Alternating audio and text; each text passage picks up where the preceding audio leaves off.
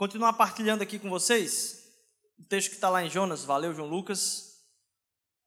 O texto que está lá no livro de Jonas, livro do profeta Jonas. O último capítulo, é bem curto. Nossa série vai até o próximo domingo. E aí você me pergunta, ô gente, como é que você está no último capítulo? A gente vai ler o capítulo todo, o último. E na próxima semana, a gente vai voltar para o capítulo 2, que a gente não entrou propositalmente, certo? E vai ser um tempo muito especial na semana que vem também. É, espero que você esteja aqui novamente. Jonas no capítulo 4. Jonas, porém, ficou profundamente descontente com isso e enfureceu-se. Ele orou ao Senhor: Senhor, não foi isso que eu disse quando ainda estava em casa? Não aparece nada no texto do que ele disse quando estava em casa. Foi por isso que me apressei para fugir de Tarsis. Eu sabia que tu és Deus misericordioso e compassivo, muito paciente, cheio de amor e que prometes castigar, mas depois te arrependes. Agora, Senhor, tira a minha vida, eu imploro, porque para mim é melhor morrer do que viver. O Senhor lhe respondeu: Você tem alguma razão para essa fúria? Jonas saiu e sentou-se num lugar a leste da cidade. E ali construiu para si um abrigo. Sentou-se à sua sombra e esperou para ver o que aconteceria com a cidade. Então o Senhor fez crescer uma planta sobre Jonas, para dar sombra à sua cabeça e livrá-lo do calor, o que deu grande alegria a Jonas. Mas na madrugada, na madrugada do dia seguinte, Deus mandou uma lagarta atacar a planta e ela secou-se. Ao nascer do sol, Deus trouxe um vento oriental muito quente, e o sol bateu na cabeça de Jonas, ao ponto dele quase desmaiar, parecido com um Recife esse, esse verão. Com isso, ele desejou morrer e disse: Para mim seria melhor morrer do que viver. Mas Deus disse a Jonas: Você tem alguma razão para estar tão furioso por causa da planta? A mesma pergunta sobre duas coisas diferentes. Uma sobre a raiva anterior e agora por causa da planta. Respondeu ele: Sim, tenho. E estou furioso ao ponto de querer morrer. Jonas repete isso três vezes. Mas o Senhor lhes disse: Você tem pena dessa planta, embora não, tenha, não a tenha podado, nem a tenha feito crescer. Ela nasceu numa noite e numa noite morreu. Contudo, Nínive tem mais de 120 mil pessoas que não sabem distinguir nem a mão direita da esquerda, além de muitos rebanhos. Não deveria eu ter pena dessa grande cidade? Esse capítulo ele é chocante para a história, a história bíblica, ele é chocante para a história religiosa de qualquer tipo de texto a respeito de divindades no, no, no mundo antigo.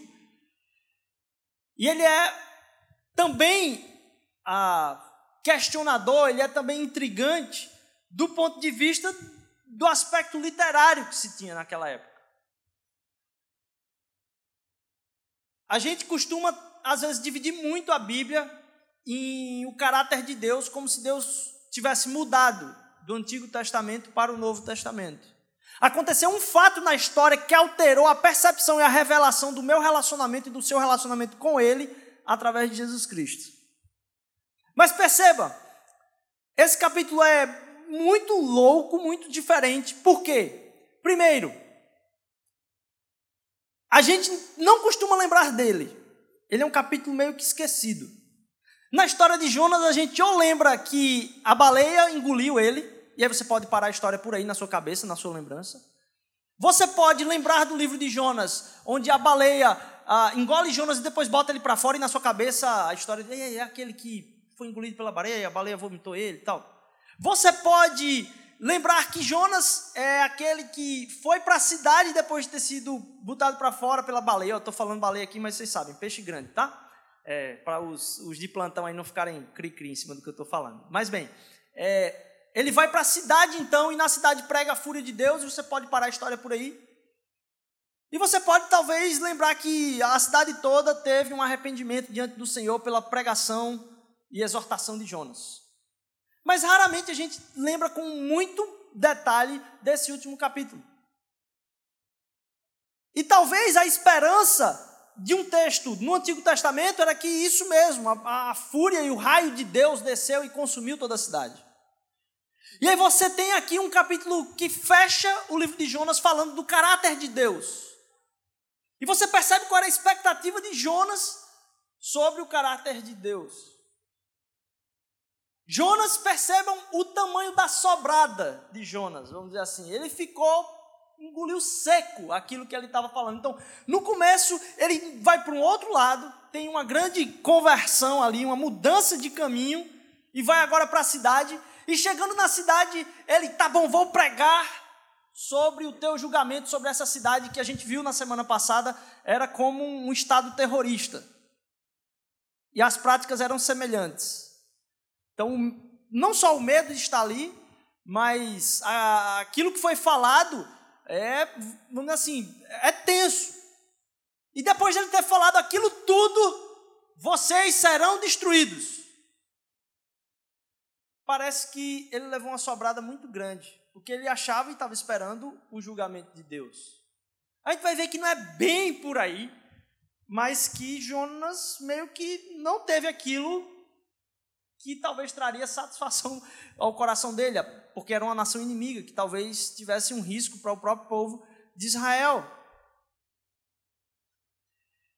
Eu quero falar então de três pontos muito, muito rápido, muito rápido aqui, para que você consiga gravar a profundidade desse texto tão, tão peculiar. Então, com um fim diferente desse aí, a pergunta de Jonas para Deus é: como Deus pode amar um povo que é inimigo? Ou você ama o povo de Israel, como é que você ama um povo que provavelmente pode nos destruir? E essa é a tensão no coração de Jonas. Eu quero falar então sobre uma fé que é para quem é essa fé. Eu quero falar sobre uma fé que ela é contra quem. E eu quero falar a respeito de que poder tem a própria fé. Primeiro, uma fé para quem? Como Deus pode então amar um povo que é inimigo de Deus?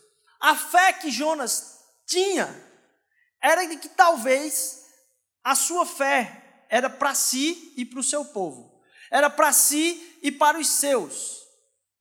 É engraçado que a acusação contra Deus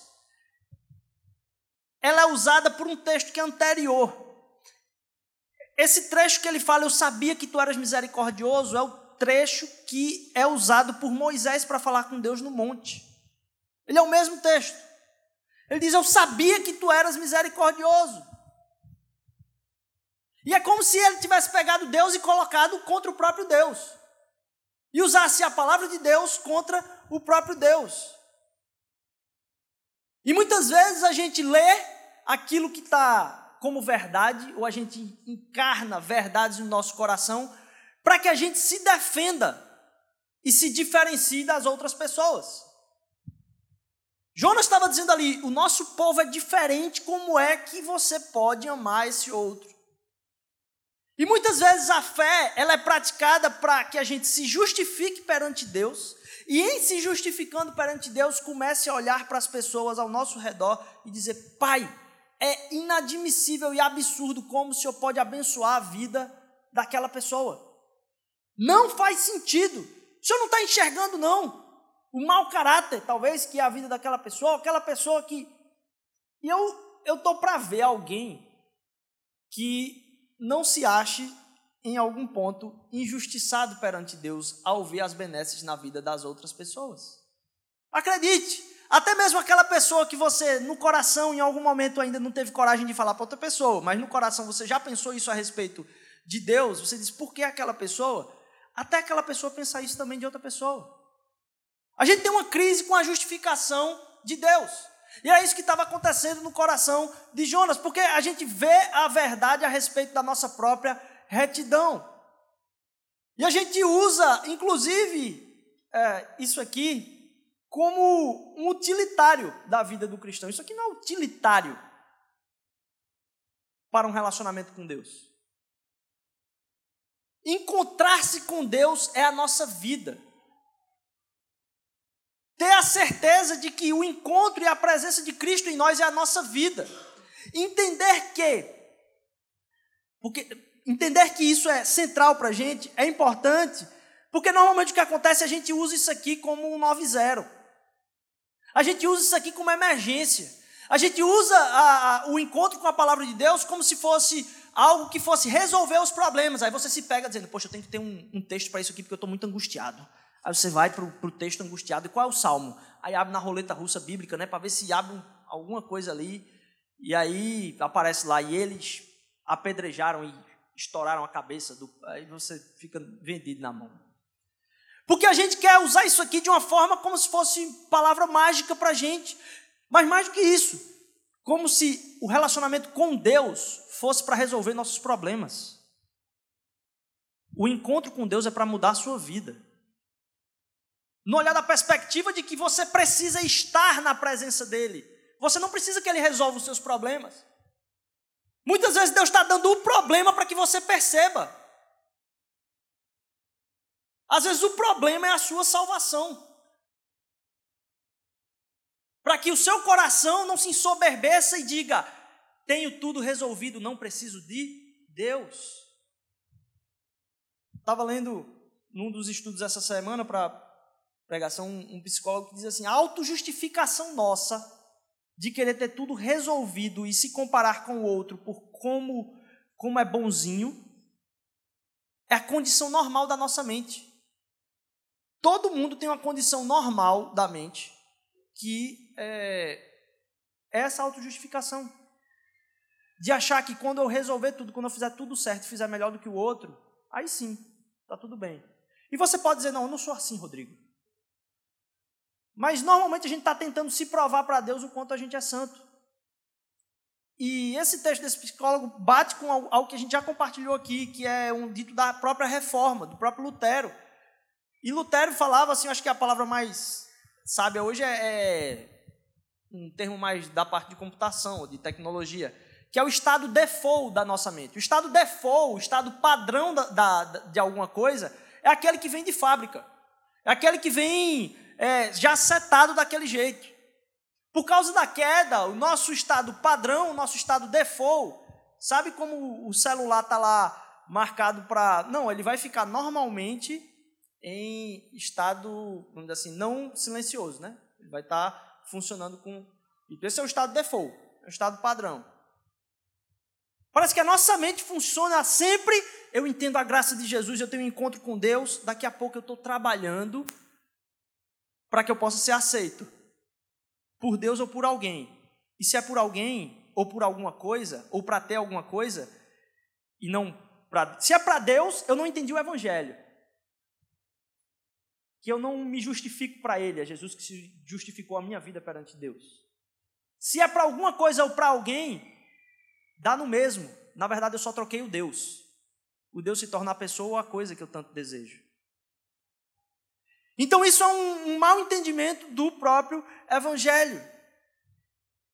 E a gente tem que entender que estar diante de Deus com essa angústia, como Jonas estava aqui, é uma condição que vai ser sempre batalha na nossa mente. Que mesmo tendo encontrado com Jesus, isso vai continuar. Estava ouvindo uma história também da construção da Interstate lá nos Estados Unidos, uma das grandes estradas lá, uma das Interstates, e é, que numa das sessões lá, eles passaram anos sem conseguir construir, porque era por cima de um pântano. E cada vez que eles botavam lá a profundidade de estaca, sei lá o que, da parte de engenharia civil, é, eles achavam que tinham encontrado o fundo e aí, quando começava a construção, viam que ainda estava meio, sabe, meio mole assim. E eles tinham que fazer de novo o fundamento. Tinham que aprofundar mais o fundamento. Eu acho que é assim conosco. Cada vez mais a gente precisa entender da graça de Deus, do Evangelho, para que cada vez mais a gente possa caminhar na graça e no Evangelho, a ponto do que Paulo fala, que eu tenho orgulho só de Cristo na minha vida e nada mais. E que Cristo em mim seja a esperança da glória. Às vezes a gente pode estar até comprometido demais com uma boa coisa. E a gente acha que aquilo que é pecado é se comprometer com coisas ruins. Quando o pecado toma o nosso coração, quando a gente se compromete qualquer coisa acima de Deus. Então, uma boa coisa, muito comprometida, seja ela trabalho, serviço social, seja ela uma compra que você fez e você está lá curtindo demais a sua compra, seja algo que você está buscando um comprometimento demasiado por uma coisa boa e você troca o lugar de Deus, também dá no mesmo caminho de destruição e autojustificação perante a sociedade e aquela coisa para você mesmo. A fé de Jonas era uma fé que era para que ele se colocasse numa posição de entender o que o outro merecia. Essa é a frustração de, de Jonas. Ele diz: Eu sabia que tu eras misericordioso, por que é que eu ainda fui entrar nessa parada? O que eles mereciam era algo diferente. Então a fé que não é uma fé para que eu sirva ao outro, mas uma fé para que eu entenda o quanto eu tenho e o outro não tem. É aquele caso onde Jesus diz, o, o, o, fala a respeito do, do cara que estava orando na praça pública, dizendo assim: Olha, graças a Deus eu não sou feito aquele pé rapado ali, ferrado. Ele disse: Rapaz, aquele cara lá está dizendo misericórdia, Senhor. Quando alguém grita ao Senhor, Pai, misericórdia, ele entende o caráter de Deus, que é um Deus misericordioso. Aquele que grita por misericórdia, Deus pode dizer, me chamou. Porque assim entendeu quem é Deus e o coração de Deus. Uma fé para quem? Uma fé agora contra quem é o que eu quero falar. O fato é, quem merecia julgamento não teve. E Jonas sobrou na sua fala. Falou lá e disse: abalei agora aqui, a cidade toda ouviu, o negócio vai. Aí a cidade se arrepende. Perceba que o que eu estou falando aqui não é que Jonas ficou frustrado é, na hora que a cidade se arrependeu, não. Jonas viu que a cidade se arrependeu. E ele foi, se afastou da cidade. E eu acho que ele esperava ainda que a cidade fosse julgada mesmo assim. A cidade se arrependeu e ele, é isso aí, vão, Deus vai passar a lima agora aqui em vocês, vai derrubar tudinho. E Jonas sobrou.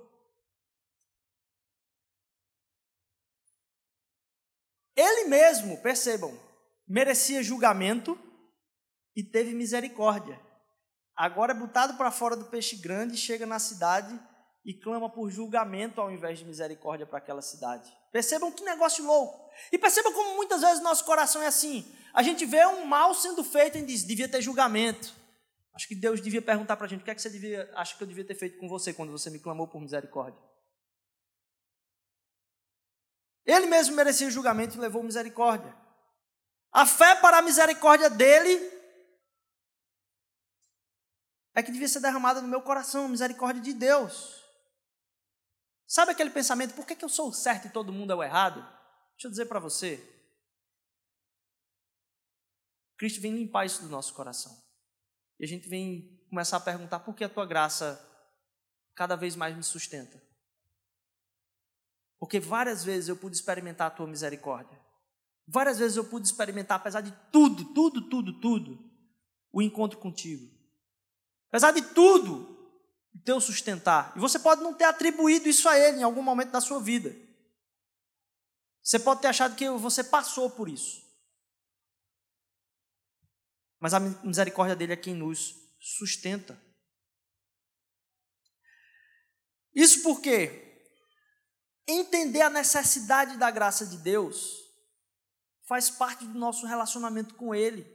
Porque eu preciso, para entender que Jesus me salva, para eu entender que Jesus me salva, eu preciso entender que eu preciso ser salvo. Porque se está tudo resolvido, de que me adianta?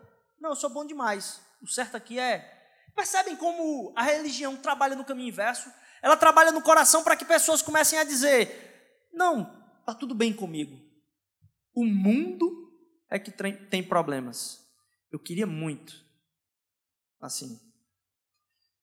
Queria não, eu acho que vai acontecer isso. E vai ser para vergonha da gente. Quando Jesus voltar, ele vai pegar assim a gente que fica falando do mundo e vai expor os problemas de todo mundo um na frente do outro e vai ver quem é que sobra. Lá de dentro da cabeça, assim, aqueles mais. Quem é que sobra? Ninguém. Então todo mundo acaba estando sobre o mesmo Deus, com a mesma misericórdia e o mesmo julgamento. Por que, que eu sou o certo e todo mundo é o errado? para entender que Deus me salva, eu preciso entender que eu preciso de salvação. E a gente falou sobre arrependimento semana passada. E após a conversão, a gente precisa entender que há uma estrada sendo passada por um pântano no meu coração, que cada vez mais precisa entender esse evangelho. E é como os homens, os dois homens batalhando dentro de Paulo. Ele fala dentro de mim há dois batalhando, a nova e a velha criatura o tempo inteiro. Jonas sabe o que ele faz? Ele vai para um camarote. Ele se afasta da cidade e ele vai para um camarote da execução. Ele diz assim: Eu vou para lá e eu, hum, eu sei que Deus é misericordioso, mas vai que dá certo mesmo. Ele detona essa cidade aí, toca fogo em tudo. Eu vou camarote VIP da execução da cidade. Jonas vai lá para assistir a destruição de, de, de Nínive. E Deus coloca Jonas no camarote da misericórdia. Se a gente se relaciona com Deus, Ele quer que a gente entenda o quanto a gente merecia julgamento e o quanto a gente recebeu misericórdia. Quando a gente se relaciona com Deus, ao invés de acontecer o que acontece com Jonas, de ser colocado naquele que vai subindo a colina para o julgamento, Deus coloca a gente no palco da sua misericórdia para que a gente enxergue muito bem aquilo que Ele quer fazer na nossa vida e através da nossa vida. E por último, eu, esse último tem dois pontos. A gente viu primeiro, né? Fé para quem? E a gente viu que Jonas queria uma fé para ele, não uma fé para que o outro acreditasse, se relacionasse com Deus que ele tinha. Ele foi enviado para apresentar Deus ao povo, mas queria que Deus só se relacionasse com ele. Então a fé é para ele. Quando na verdade Deus dá a fé a Jonas para que ele apresente o Deus de misericórdia ao povo. Então a fé de Jonas seria para Nínive. Fé para quem? Fé contra quem? Porque na verdade a fé da misericórdia de Deus é contra nós, porque admitimos que precisamos da sua graça tanto quanto os outros. E por último, uma fé que é poderosa. Eu estava escutando essa semana, a gente perdeu o costume de botar CD no carro. E Toda vez que eu boto o CD do carro, é o mesmo, é o mesmo CD. Hoje acho que tem, deve ter uns dois anos que é o mesmo CD, né? E é um CD que eu, que eu não escuto há muito tempo, que é Kleber Lucas. E aí, é, eu já disse pra galera aqui, qualquer dia desse a gente vai fazer aqui um especial Kleber Lucas, né? Não, só, só Kleber Lucas. Apoiado? Aí, maravilha. É, mas aí tem uma das músicas, nem lembro da música direito assim, mas ah, um parte da música era de fé em fé certo? E ele falava a respeito daquilo que a gente enxerga e a, o fato de ter fé ou não. E ter a confiança em Deus a partir do que a gente conhece dele. E eu estava pensando sobre isso entendendo que, sabe, é estranha a história de Jonas. Que entenda, Jonas tinha a certeza, ou ele tinha a fé, de que Deus era poderoso para salvar Nínive. O que ele e, e é contradicente, porque ele desejava que isso não acontecesse. Então ele queria minimizar o poder de Deus, mesmo sabendo do poder que Deus tem. Já imaginou que coisa louca? Deus, eu sei que Deus tem, que pena que eu sei que Deus tem o poder para salvar. E eu estava comparando com o que é contrário na nossa vida. E como nossa vida acaba sendo pior do que a vida de Jonas. Porque, mesmo conhecendo Deus, mesmo entendendo a importância de Deus, a gente não acredita que Ele é poderoso para salvar a vida das pessoas. A gente tem muito pouca ousadia o Evangelho nos coloca num caminho de ousadia de encontros com pessoas, sabendo que somos enviados de Deus para abençoar a vida dela e mostrar o amor de Deus e o Deus misericordioso a ela. Por que, que a gente tem tanta dificuldade de fazer isso? O fato é que, pior do que Jonas, a gente conhece o Deus e duvida da salvação e do poder da salvação de Deus para o outro, e muitas vezes para a nossa própria vida. Você diz: Deus, em mim isso não tem jeito. Que fé! Que fé é essa? Em que Deus acreditamos? que Deus conhecemos. Sabe qual é o testemunho da salvação que Deus pode operar na sua vida e através da sua vida, do jeito que você está hoje? É o encontro que Deus já teve com você. Perceba, sabe aquela pessoa que você diz, ela não tem jeito?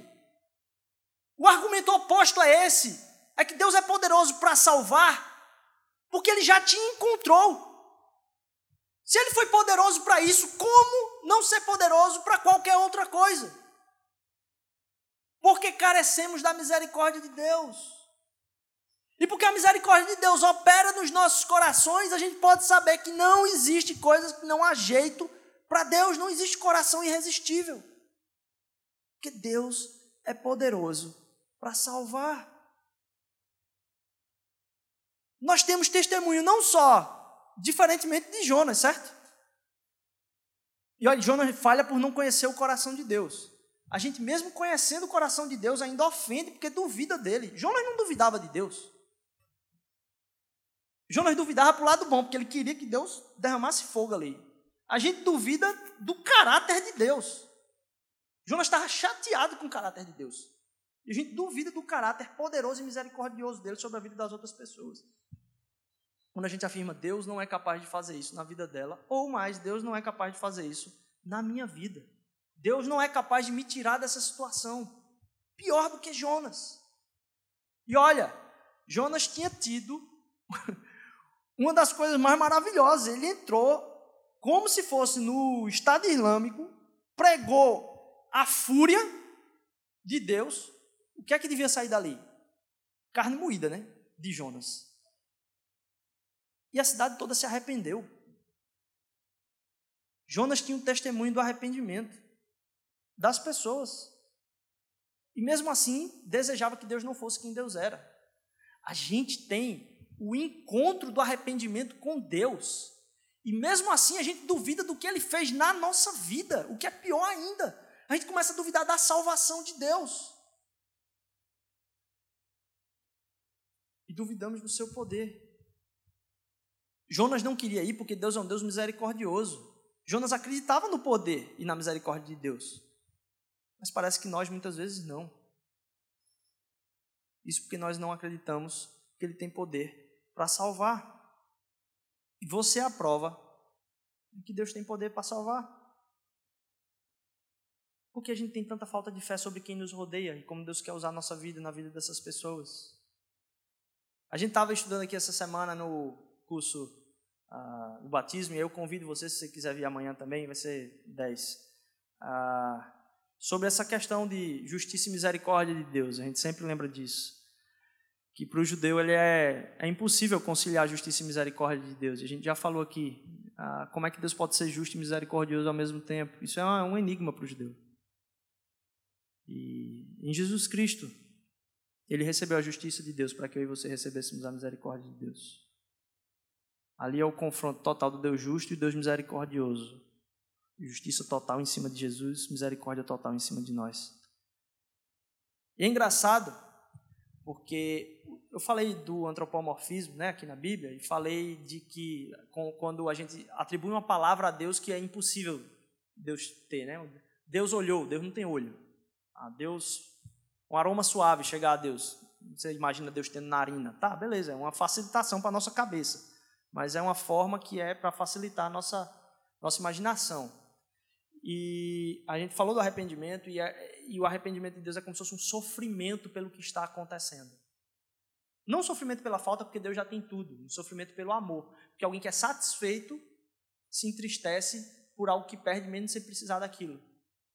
Que era o coração daquelas pessoas vendo uma cidade. O final do texto, como a gente, como a gente viu aqui, percebam, isso é um livro do Antigo Testamento. Termina esse texto dizendo: Nínive tem 120 mil pessoas que não sabem nem distinguir a mão direita da mão esquerda. Não deveria eu ter compaixão desta grande cidade? É assim que termina um livro, do... porque é o mesmo Deus, Deus de misericórdia. E esse, esse tema do, do, do, do arrependimento é como se Deus estivesse chorando sobre. E é engraçado que Jonas está entrando na cidade e Jonas, em momento nenhum, vê a situação do povo e aquilo que está acontecendo, e não é dito, pelo menos. Dito que Jonas chorou. Jonas não chorou. Em momento nenhum. E ele fala aqui que Deus tem o coração em pranto pela cidade. Jonas olhou de fora a cidade, entendeu? Ele saiu e olhou de fora para ver a destruição da cidade. Percebem o que acontece na história do nosso rei, como a gente cantou aqui, nosso rei salvador, rei eterno. Percebem o que acontece? Jesus Cristo, quando estava à porta de Jerusalém, estava entrando na cidade, ele estava encarando de frente a sua própria destruição. Não à distância, mas entrando na cidade. E ao ver aquilo que estava acontecendo ali, ele olha para a cidade e ele faz o quê? Ele chora. Jonas está lá de cima pensando a diferença entre a sua fé e a fé daquele povo, o seu caráter e o caráter daquele povo. Olhando a distância, como é que há distância de fé para aquele povo? E ele não chora. Ele estava clamando pela destruição do povo. Jesus Cristo está entrando na cidade da sua própria destruição. E ele chora por aquelas pessoas.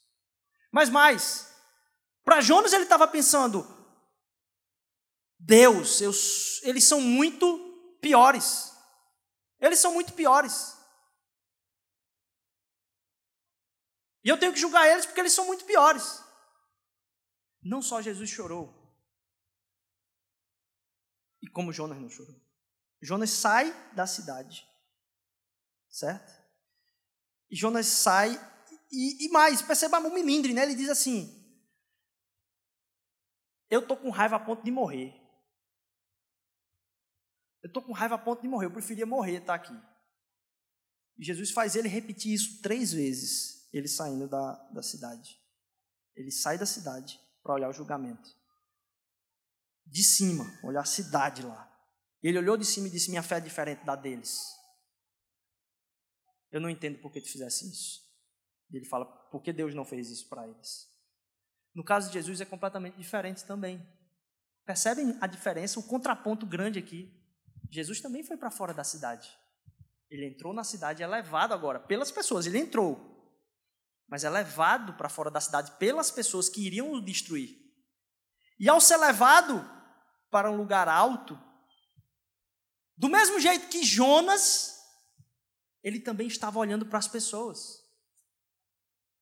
E ao olhar para as pessoas, ele disse: Pai, perdoa-lhes porque não sabem o que fazem. Percebe como Deus enxerga o meio do seu coração? Pai, perdoa-lhes porque não sabem o que fazem. E por último, se Jonas estava olhando o tempo todo para os outros de cima para baixo, Jesus também estava olhando o tempo todo para os outros de cima para baixo. Mas foi preso numa cruz por mim e por você, meu irmão foi suspendido lá por mim e por você. O olhar de cima para baixo de Deus para mim e para você é o olhar de Deus na cruz por mim e por você. Para Deus olhar de cima para baixo para mim e para você, ele precisou ser torturado e trucidado e posto numa cruz. Essa é a recepção que temos de Deus e essa é a recepção que podemos fazer para as pessoas. Percebe o tipo de encontro que podemos ter com as pessoas? de ser aquele que aponta para a pessoa o quanto ela está errada, distante de, de quem você é e quem Deus fez de você? Ou como você pode mostrar para a pessoa que tem alguém olhando elas de cima para baixo, mas ela olhando de cima para baixo numa cruz? Que ele sofreu aquilo por você, mas ele ressuscitou e está à direita do Pai e reina eternamente. E é capaz de sustentar a minha e a sua vida até a sua volta, onde vamos celebrar com ele a eternidade completa numa outra cidade. Numa outra cidade, completamente rendida aos pés de Deus. Meus irmãos, que aquilo que é construção de fé na nossa vida possa sentir engajamento da parte de entender o que é a cruz e entender o quanto a cruz transforma. A gente vai revisitar o evangelho aqui sempre. Mas mais do que isso, que isso faça o nosso coração chorar.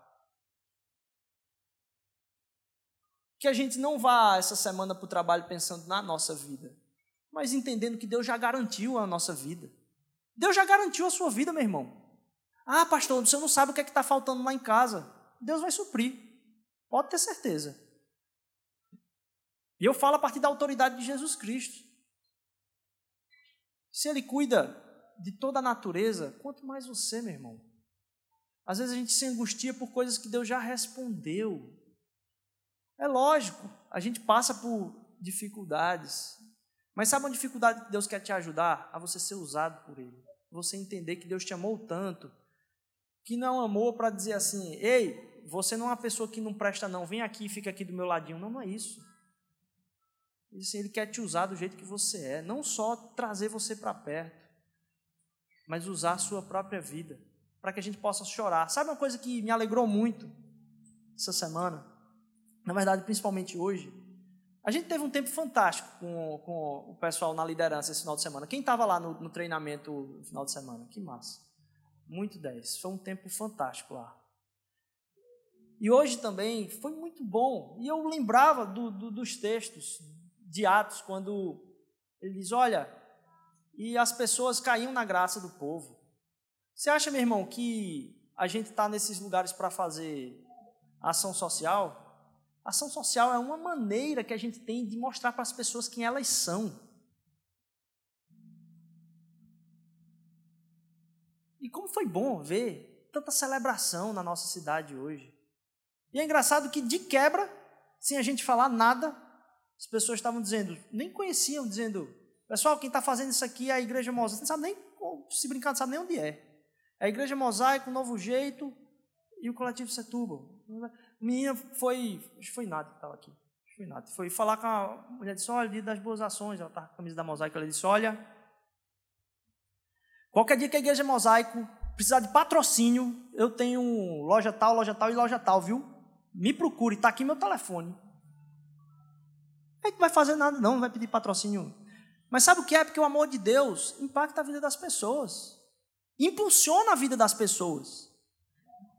E a gente está aberto para dizer: quem faz isso através da nossa vida é Deus. Eu venho convidar você a ficar de pé. Venho estimular você a estar confiando mais no poder de Deus para salvar.